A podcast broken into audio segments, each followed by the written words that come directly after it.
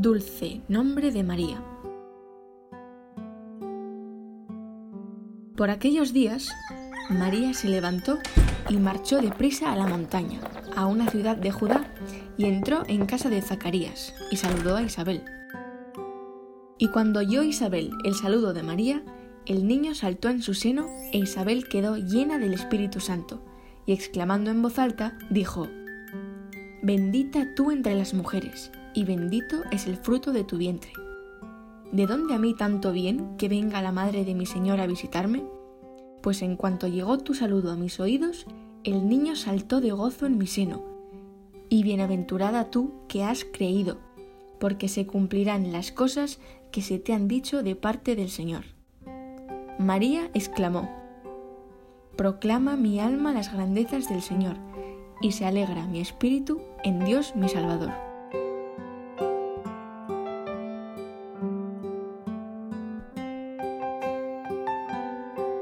María viaja deprisa. El amor es diligente, vence la pereza, las aprensiones y la fatiga. Emprende un camino largo hasta la montaña de Judea, más de 100 kilómetros. Con toda seguridad pasaría por Jerusalén, porque Ain Karim estaba a poca distancia de la ciudad de David y se acercaría a adorar a Dios en su templo, llevando a Jesús en su seno. Camina con alegría, porque lleva al Salvador del mundo y va a compartir las maravillas de Dios con Isabel, a quien tanto quiere. En la Anunciación, el ángel no le ha dicho a María que vaya a ver a Isabel, es ella quien toma la iniciativa. Qué importante es que tú y yo tengamos iniciativas santas, que den gloria a Dios y ayuden a los demás. Tú y yo somos portadores de Cristo y hemos de mostrarlo al mundo con iniciativas que secunden la acción del Espíritu Santo para difundir el amor de Dios a nuestro alrededor. María saluda al entrar en la casa. La paz de Dios sea contigo. Y su voz virginal llena la estancia. La casa de Isabel se ilumina con una alegría nueva. Dos madres se abrazan.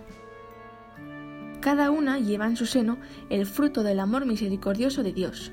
Y fíjate, el Señor permanece callado, pero su silencio lo suple la gracia.